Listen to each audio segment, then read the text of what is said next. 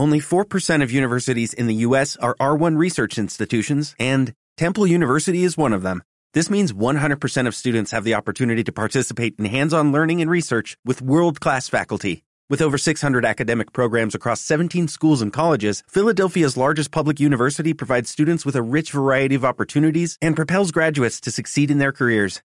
Temple University. Schedule a campus tour today at admissions.temple.edu/visit.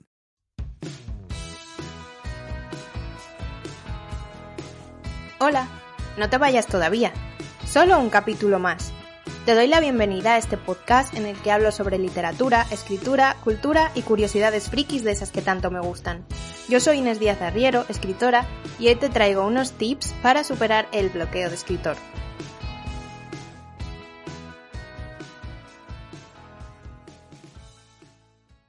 Cuando terminé de escribir mi novela Las mil caras de Amanda pasé por un bloqueo bastante serio. Estuve muchísimos meses sin escribir nada. Pero es que ni me lo planteaba, no quería saber nada de escritura y pensaba muy seriamente que no iba a volver a escribir jamás. Fue algo nuevo para mí porque hasta entonces, siempre cuando estaba ya terminando una novela tenía una idea para la siguiente, había empezado incluso a planificar la siguiente, así que nunca me había sucedido algo así y puedo decir que es una de las situaciones más frustrantes que he vivido como escritora. Quieres escribir, pero no te sale nada, te sientas delante de la página en blanco, la miras y no pones ni una letra, o incluso, como me pasaba a mí, no quieres escribir, aunque en el fondo sí, pero no, no quieres. Es una sensación muy extraña.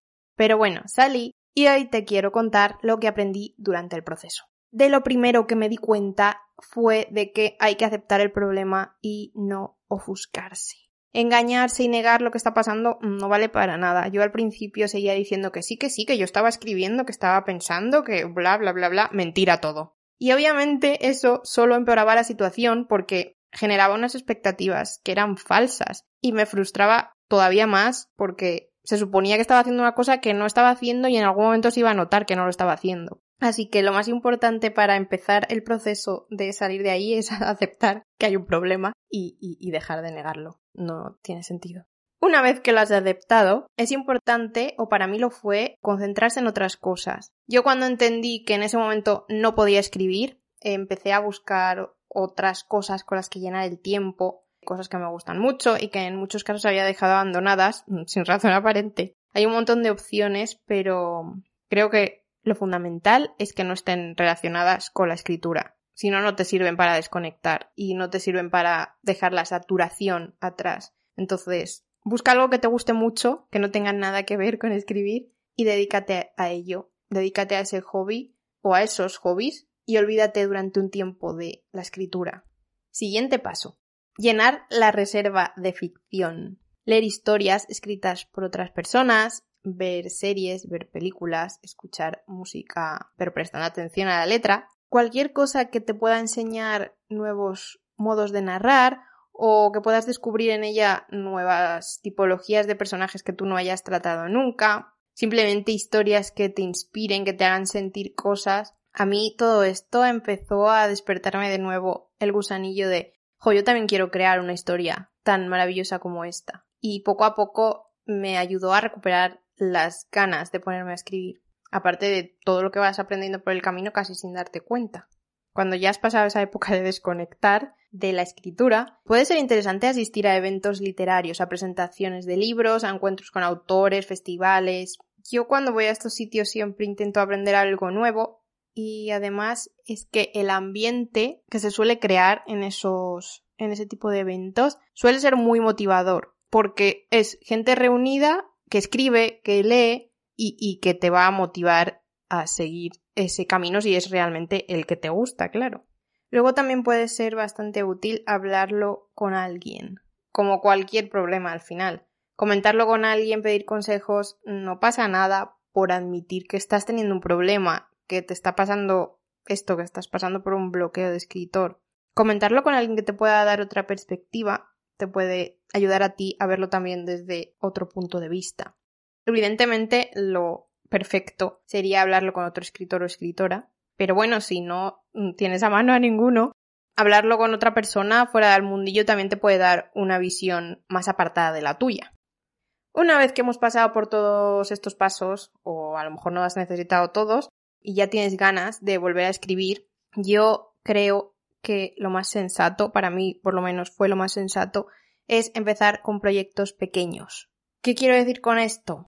Yo cuando por fin sentí que tenía ganas de volverme a poner delante de la página en blanco, tenía miedo a la vez, porque no sabía a ciencia cierta si iba a ser capaz de volver a escribir una novela.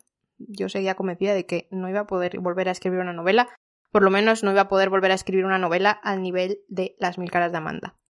Así que lo que decidí fue, en vez de enfrentarme directamente a algo tan grande como una novela, fue empezar por cosas más pequeñas. Relatos, contenido para Instagram o para la red social en la que tú te manejes, contenido para el blog, que son entradas pequeñitas con un principio y un fin que tienes que plasmar al final una historia en un espacio determinado. Trabajar en la planificación de otro proyecto, eso también me parece bastante asequible, o adelantar trabajo de documentación, cosas como más concretas, más pequeñas, no una novela entera de repente. Otra cosa que puede parecer una tontería, pero al final supongo que es el cerebro humano que funciona así, es compartir los progresos. A mí nunca me gusta, nunca soy de compartir de repente en voz alta, gritarle al mundo, hoy he escrito 100 palabras. No me gusta.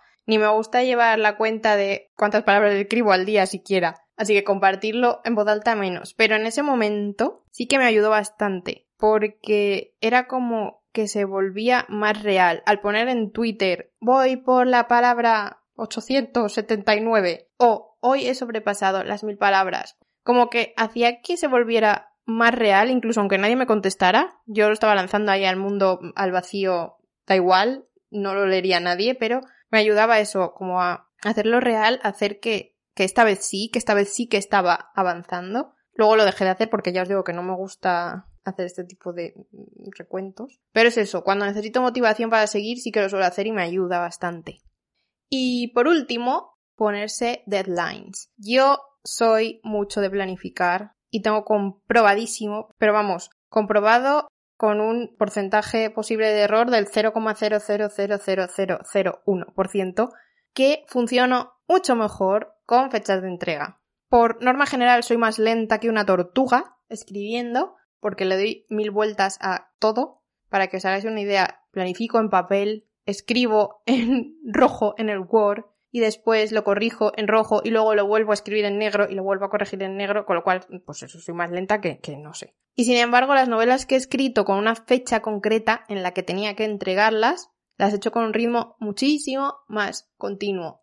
Así que desde entonces eh, intento, intento, porque una fecha que te pones tú, pues, a ver, no tienes nadie que te la vaya a recriminar, así que no es tan fácil de cumplir como una que te pone otra persona. Pero bueno, intento marcarme fechas de entrega para mí misma, realistas obviamente, que luego ya digo que, cumplir una fecha que te has puesto a ti mismo, pues, pues bueno, es bastante relativa la cosa, pero así como base de motivación no está mal.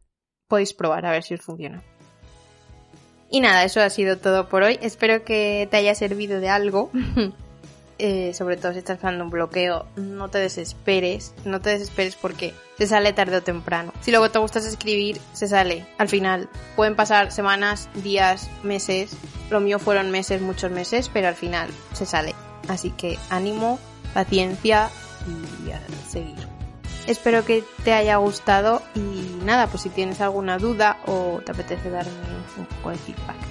Podemos hablar a través de los comentarios de iVoox o en las redes sociales. Te dejo todos los enlaces en la descripción.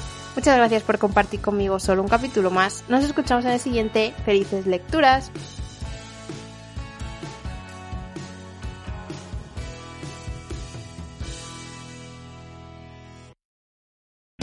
O'Reilly Auto Parts puede ayudarte a encontrar un taller mecánico cerca de ti. Para más información, llama a tu tienda O'Reilly Auto Parts o visita oreillyauto.com. Oh, oh, oh,